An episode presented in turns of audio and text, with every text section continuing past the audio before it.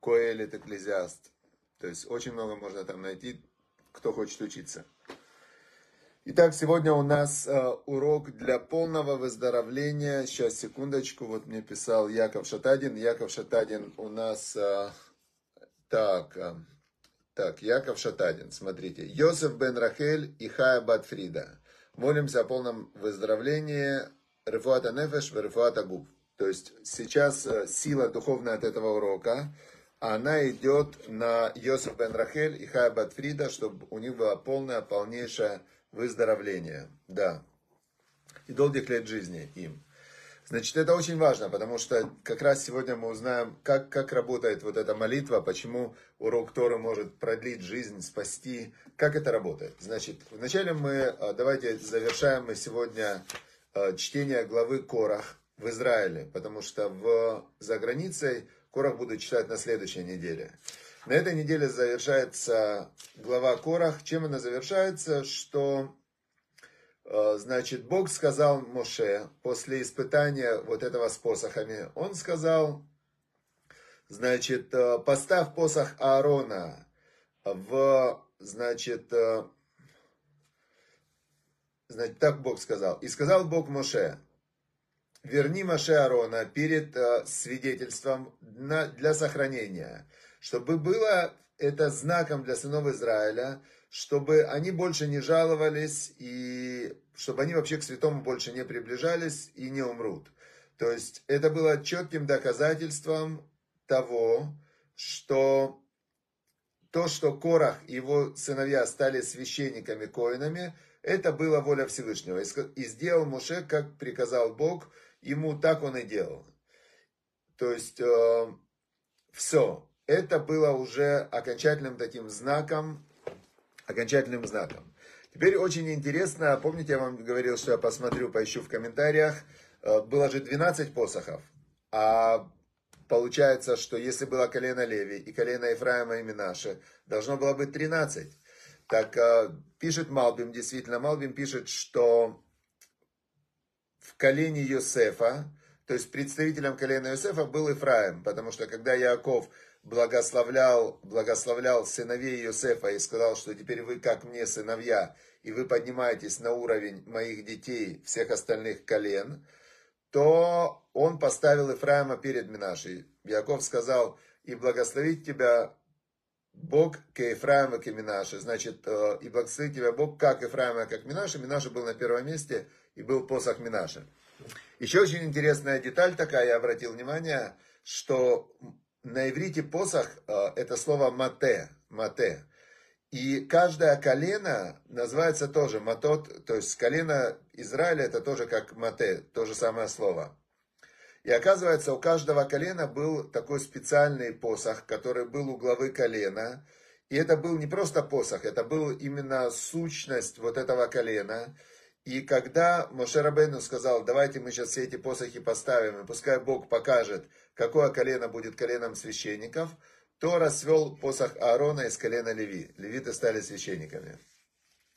И а, дальше концовка вся главы Корах, она говорит о том, что все остальные колена Израиля, Бне Израиль, должны давать десятину, десятую часть от своих заработков колену Леви. У колена Леви не будет э, земли в земле Израиля, то есть им не выделялся земельный надел.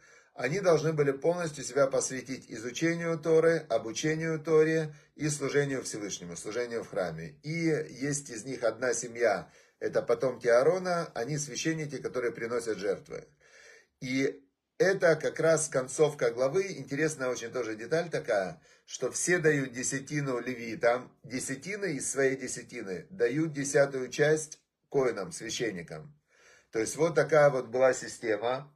И эту систему установил Всевышним. И эта система, вот многие задают вопрос, что такое десятина, куда ее направлять. А, есть, а, есть две магистральных таких, а, три как бы магистральных направления на которые а, направляется вот эта вот десятая часть, которую, а, которую у нас все уроки, кстати, вот Игорь напомнил, наш, мы все молимся, чтобы была полностью закончилась война, чтобы войска России вышли из Украины и оставили в покое, э, то есть чтобы закончилась война и не было никакой агрессии.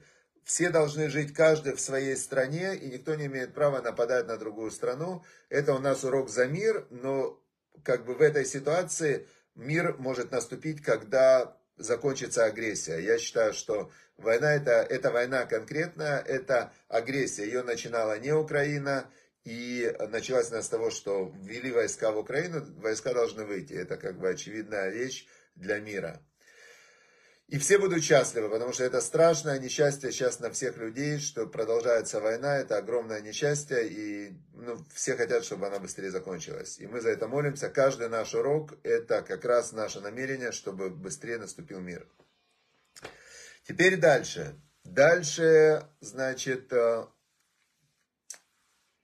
когда Всевышний дает, каждому из нас дает э, пропитание, назовем это так, да, то есть основа жизни человека в этом мире это пропитание, то есть без еды человек жить не может. И вот, э, когда человек получает это пропитание, он его обычно как получает? Раньше люди выращивали, и сегодня какие-то люди выращивают урожай, а другие люди, они делают что-то полезное для других людей – и обменивают то, что они делают, на какую-то, на деньги, на деньги. Раньше давали еду, а сейчас дают деньги, а на эти деньги ты покупаешь еду. То есть каждый человек по, получает какое-то добро извне от других людей, пропитание, добро, деньги, и э, что-то выдает, что-то делает для других людей. Теперь говорит нам э, Тора, откуда мы это взяли. Яков, когда он... Ему приснилась лестница в небо, и он увидел, как ангелы поднимаются и опускаются в небо. И он, э, когда проснулся, он построил жертвенник и взял обед перед Всевышним. Он сказал Всевышнему так, что если ты меня будешь сохранять, охранять, если у меня будет еда, пища, если я буду здоров, то десятую из всего, что ты даешь мне, десятину, я буду отдам тебе и построю потом на этом месте построю, значит, э, храм для Всевышнего. Теперь э, мы отсюда видим очень интересную вещь. Значит, вот эта вот десятина, которую человек отдает, ее отдают на одну из трех вещей. Первая вещь, это, как Яков сказал, я буду построю храм. То есть на, на святые вещи, на то, что места и предметы, которые обозначают места служения Всевышнему. Значит, это очень хорошая вещь, люди жертвуют. Я говорю сейчас про Тору, про еврейских э, жертвователей, да, которые дают, как по Торе. То есть многие люди, они дают деньги на синагоге, строят синагоги, украшают синагоги, делают красивые Арона Кодеш там, где лежит Тора. Они дают деньги на, э, на места, синагога называется Малый храм, на места, где происходит служение Всевышнему. Это первое, первое направление. Теперь здесь есть очень важная деталь. Когда человек дает деньги на синагогу, обычно ему предлагают, э, давайте мы повесим табличку, что главный спонсор там такой-то, такой-то. И человек, который дает деньги, он не понимает, что этим он уменьшает свою, э, как бы, святость своего приношения. Да? Почему? Потому что э, это некий такой момент э, почета, некий момент э, славы, что вау, типа он, он становится очень важным в глазах там других людей, в своих глазах. И этим самым он как бы у себя же забирает духовную сущность своего вот этого поднятия своих денег. Это очень называется приношение, это трума, поднятие. То есть ты поднимаешь материальность на уровень духовности. Второе, куда люди дают деньги, это то, что мы учим из недельной главы, левиты. То есть колену левитов, все остальные в народе Израиля давали десятину от своего урожая.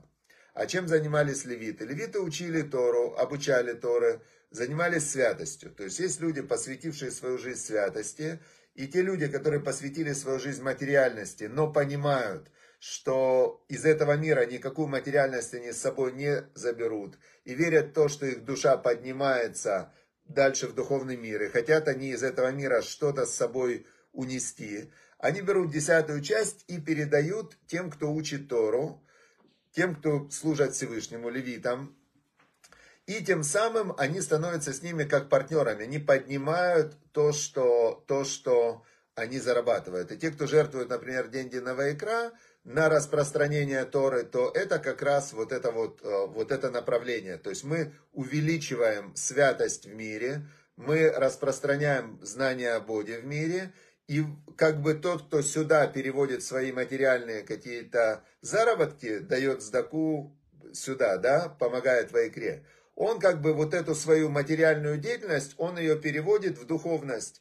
И э, на небе, значит, он себе создает в духовном мире то, что такой запас, запас а, энергии, скажем так. Теперь третье, третье, куда направлять, э, куда направлять помощь свою. Здесь есть очень э, такой интересный принцип, что та мера, которую человек меряет, меряет ему с неба. И мы все заинтересованы, чтобы нам и в этом мире было хорошо. То есть мы хотим очень сильно, чтобы нам было в духовном мире хорошо, чтобы была вечная жизнь, и это главное направление духовной работы человека. Но при этом мы все люди, и мы хотим, чтобы в этом мире э, нам тоже было хорошо.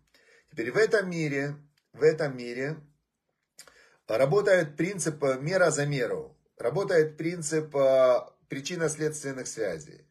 И если в этом мире ты никому не хочешь помогать, то тогда ты как бы перекрываешь себе, перекрываешь себе канал небесной помощи.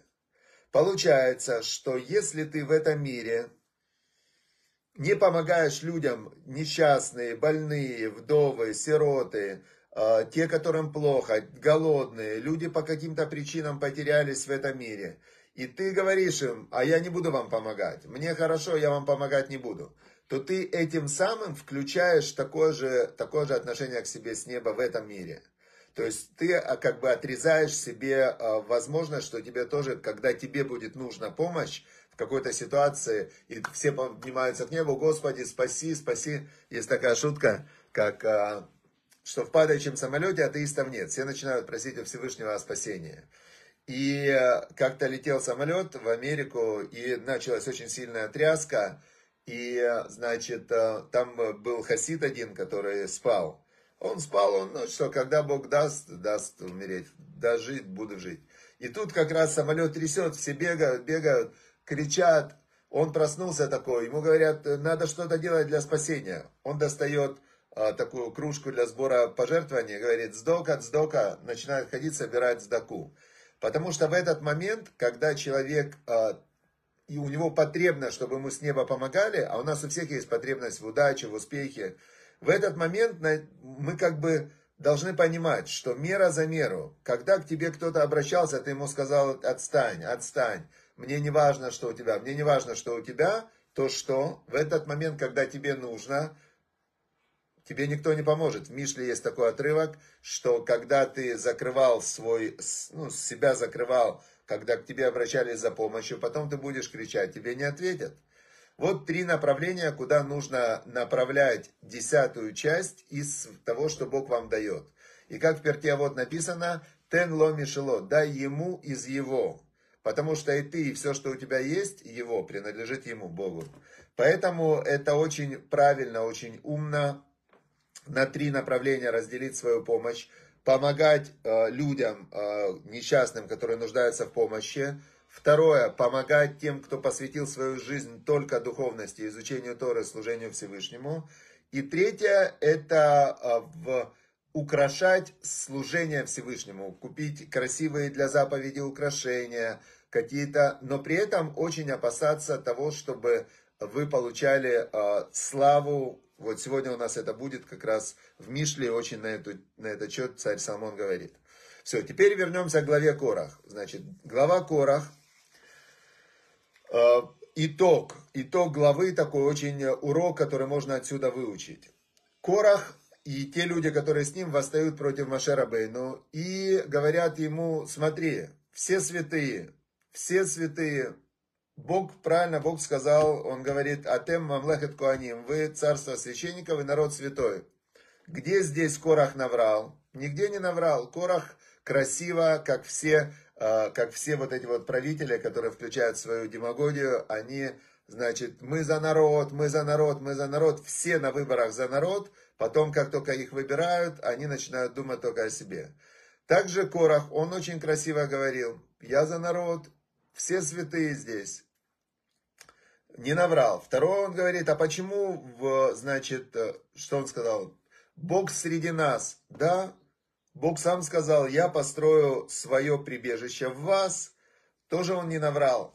Где мы видим э, именно то, что Корах был злодей, мы видим по последнему его предположению на Машерабейну. Он сказал Машерабейну в конце так. Вы, говорит, хотите над нами властвовать. Почему, говорит, ты хочешь над нами властвовать? И вот здесь проявилась именно внутренняя сущность Кораха. Значит, человек, он накладывает на окружающих людей свой способ мышления. Это называется в психологии проекция. То есть мы же не знаем, что думают другие люди. Мы не знаем намерения других людей. Мы не знаем вообще, что у них внутри, даже приблизительно мы не знаем, что у них внутри.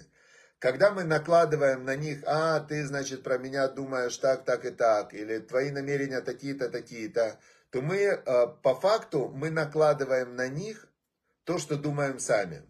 Есть очень интересная в психологии такая идея, что человек, который выходит выступать, и он боится, что его будут критиковать, это значит, что он сам себя внутри сильно критикует. И он думает, что другие думают так же, как думает он. Он же не знает, что они думают. Но его страх критики обусловлен тем, что у него внутри звучит э, тот голос, и он сам сомневается в том, что как он выступает, правильно он говорит или нет. Теперь Корах, он хотел властвовать. Корах хотел захватить власть над другими, поэтому он сказал Машарабену, а, ты над нами хочешь властвовать. То есть в этом было, конечно, конечно, вот тут Корах испалился, что никакие его нужды народа не интересуют, и все его восстание было чисто лично для себя. Да. Теперь Маше Рабейну, он демонстрировал тип лидера, который, который был лидер-слуга лидер, который служил народу. И он пытался все время это доказать, что мне ничего не надо. Он даже Богу говорил, я же ничего у них не взял, даже осла я у них не взял, на котором приехал их спасать. Почему же они все время на меня вот так вот восстают? И тут есть как раз вот этот момент, который нам откроется в Мишлее. В Мишле 16 глава, сегодня 16 июня, 16 глава. Значит, 16 глава, она очень э, прям вот 14, 15, 16 глава, это кладезь такой мудрости на каждый день, да, это прям конкретные такие вот э, очень важные уроки на каждый день. Значит, начинается 16 глава с такого отрывка. Леадам, Мархелев, для человека пути его сердца.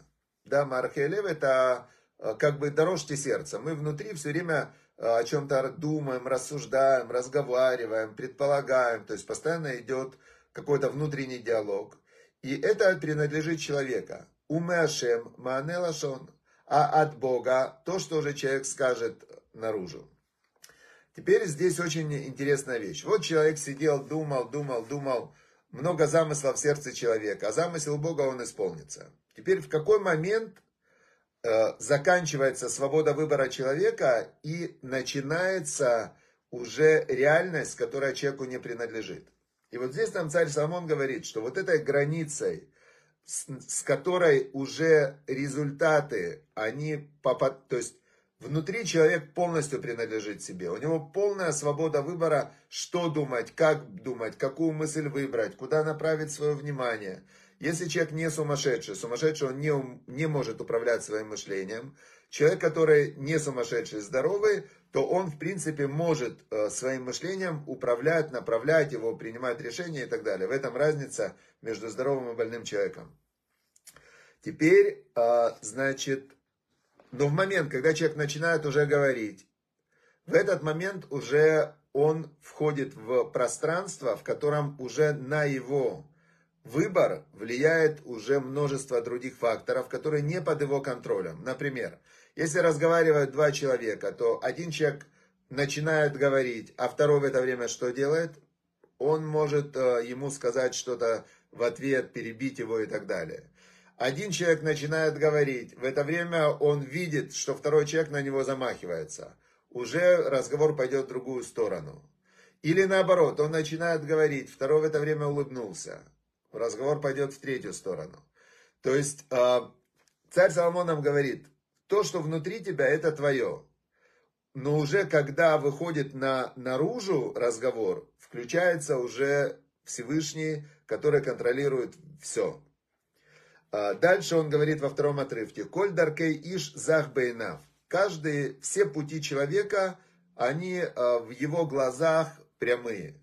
То есть как человек, он у себя внутри там что-то думал, думал, думал, думал, все, вот так вот я и сделаю. Значит, ему кажется, что то, что он сделает, это правильно. Ему кажется, что так надо сделать. Это то, что царь Соломон сказал, что все пути человека чистые в его глазах. Ветухен рухот ашем.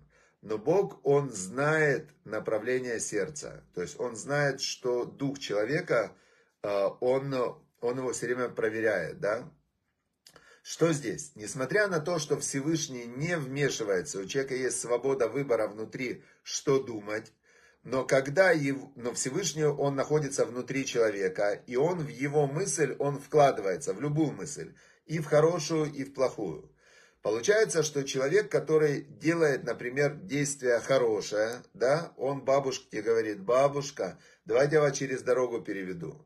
Значит, а, действие он делает хорошее, хорошее. И тут, значит, только он эту бабушку хотел перевести через дорогу, а его сбила машина этого парня. Люди со стороны думают, где Всевышний, где он, почему, он же хотел доброе дело сделать. Но нам царь Самон что сказал?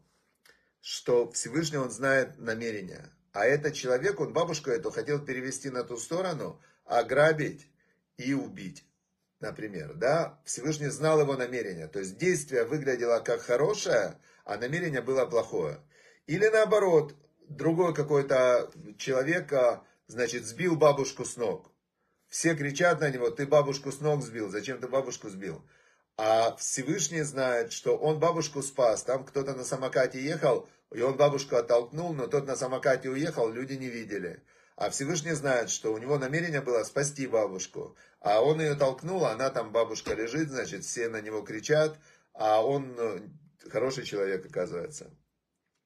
Теперь третий отрывок нам завершает э, как бы технологию, и он говорит, смотри, Голь эляшем масеха, отправь на Бога свои дела. То есть, раз Бог отвечает за результаты, раз внешний мир, он в руках Всевышнего, отправь на Ашема свои дела, ваекану махшаватеха, и э, установятся правильно твои мысли. То есть, если я при э, начале любого дела, любого проекта, я себе говорю вот эту мысль, я говорю так, результат зависит от, от Всевышнего, не от меня, не от э, моих каких-то там расчетов и размышлений. Результат зависит от Всевышнего. То есть, э, ты как бы отправил на Всевышнего результаты. Я не знаю, что будет. Миллион факторов не под моим контролем. Тогда это выправит твои мысли. Тогда я думаю, а что под моим контролем? Мое намерение. Значит, как сказал, э, как сказал Раби Йосиф Пертиавод, все твои замыслы пусть будут во имя небес. Так, значит, я сижу, думаю, так, так, так, если Всевышний проверяет сердца, и мои замыслы должны быть во имя небес, это же внутри меня, это мой выбор. Значит, я так, я думаю так, значит, как же мне выбрать? Вот я то, что я делаю, если у меня получится, вот у меня есть один мой хороший знакомый, э, он, э, он э, пришел ко мне советоваться, открыл новый проект.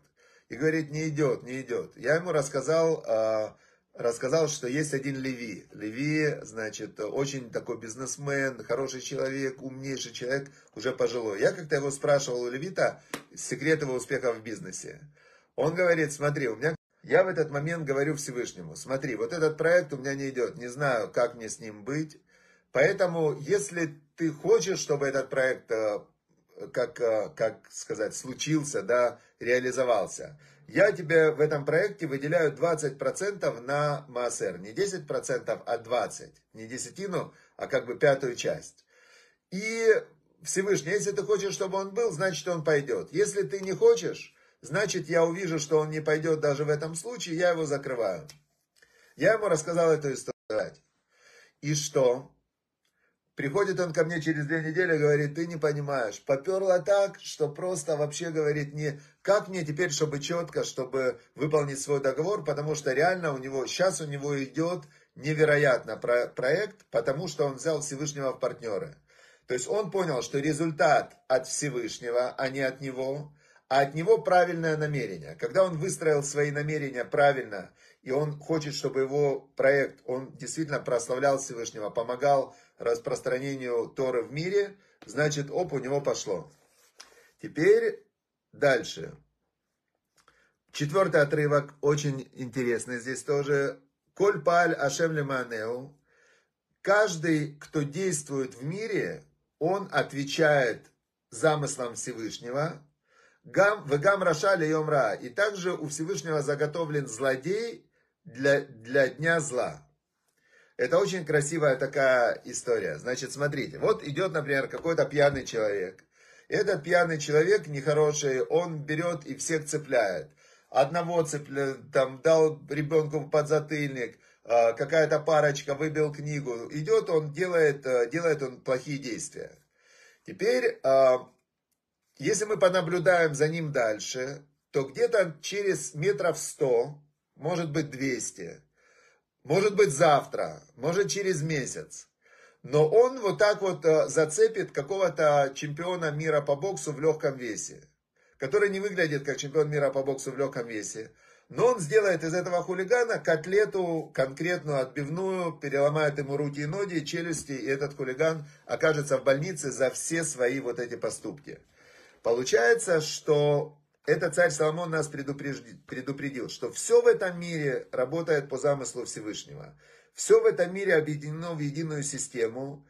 И также заготовлен у Всевышнего злодей, который в день зла, когда придет время расплаты, он придет. Злодей, он сделает свое зло. Потом на злодея придет другой злодей. Это как Гилель в Пертиавод сказал нам очень интересную вещь он как-то увидел череп, который плыл по поверхности воды.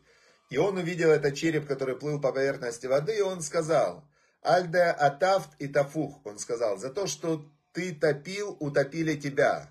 Весафо в конце говорит, «Маатафаих и тафун». И в конце утопившие тебя тоже будут утоплены. То есть все оно возвращается, все идет в системе, можно не волноваться. И последний отрывок, который я хотел сегодня сказать в этой главе, очень вам советую каждый день изучать одну главу из книги Мишлей. И здесь есть очень красивый, красивый отрывок, который мне очень нравится. Вот. 18. 18 отрывок, я прям его советую запомнить, повторять, повторять, повторять, потому что в нем заложен очень важный принцип. Левней шевер гаон. Перед крушением вознесения. Велифней тишалон говоруах и перед э, спотыканием, позором, э, значит, высокомерие. Есть высокомерие, есть гава, э, гордость, есть э, крушение, есть... Значит, смотрите. Человек, который начинает э, гордиться, он говорит, все в этом мире, можно точно знать, что скоро наступит крушение, потому что Всевышний сказал, что в мире я с гордецом вместе находиться не могу. Теперь а, гордость это когда человек уже укрепился в том, что все я.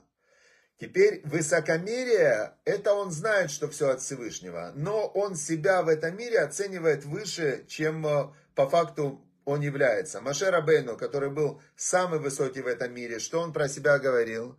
Он про себя говорил, что меня вообще нет. Авраам, про отец Авраам, он про себя говорил, Мани, он говорит, что я, прах и пепел. Давид Амелах, царь Давид, который был царь, который победил во всех войнах, он про себя что говорил? Он про себя говорил так. Кто я, он говорит? Они тола, я червя, говорит, а не человек. То есть самые мощные личности, которые в духовном плане самые великие, они были самые скромные. Человек, который высокомерный, он э, готовит себе позор и крушение. Почему? Вот, например, заходит высокомерный куда-то, он себя оценивает, что он высокомерный, а другие, значит, недомерки. И он так относится к людям, что как, меня, значит, высокомерного не, не недо, недооценили, А вот эти люди, которые они недомерки, они, значит, еще меня недооценили, конфликт обеспечен. Обеспечен конфликт в любой ситуации такому человеку. Теперь он э, действительно чего-то достиг, и он такой прямо становится важный, надутый, и люди вокруг ему тоже говорят, вау, ты важный, надутый. Все, это уже скоро он сдуется, скоро лопнет, скоро будет какое-то сильное крушение. Раз царь Салмон это сказал, так оно работает, понаблюдайте в окружающем мире, все Саддамы Хусейны, все, кто высокомерные, все, кто гордецы, крушение и позор. Все, всем удачи и успехов, чтобы мы с вами были скромные, чтобы мы были любили людей, старались помогать людям, и чтобы мы понимали, что все от Всевышнего, и жили, главное, по законам Всевышнего, потому что понимание, что все от Всевышнего, должно выражаться в практических действиях, заповедях, выполнении советов царя Соломона, правильное выстраивание жизни, это как раз и есть вера в Бога. Все, всем шаббат шалом, удачи, успехов, и встречаемся с Божьей помощью в воскресенье в 10 утра. Счастливо.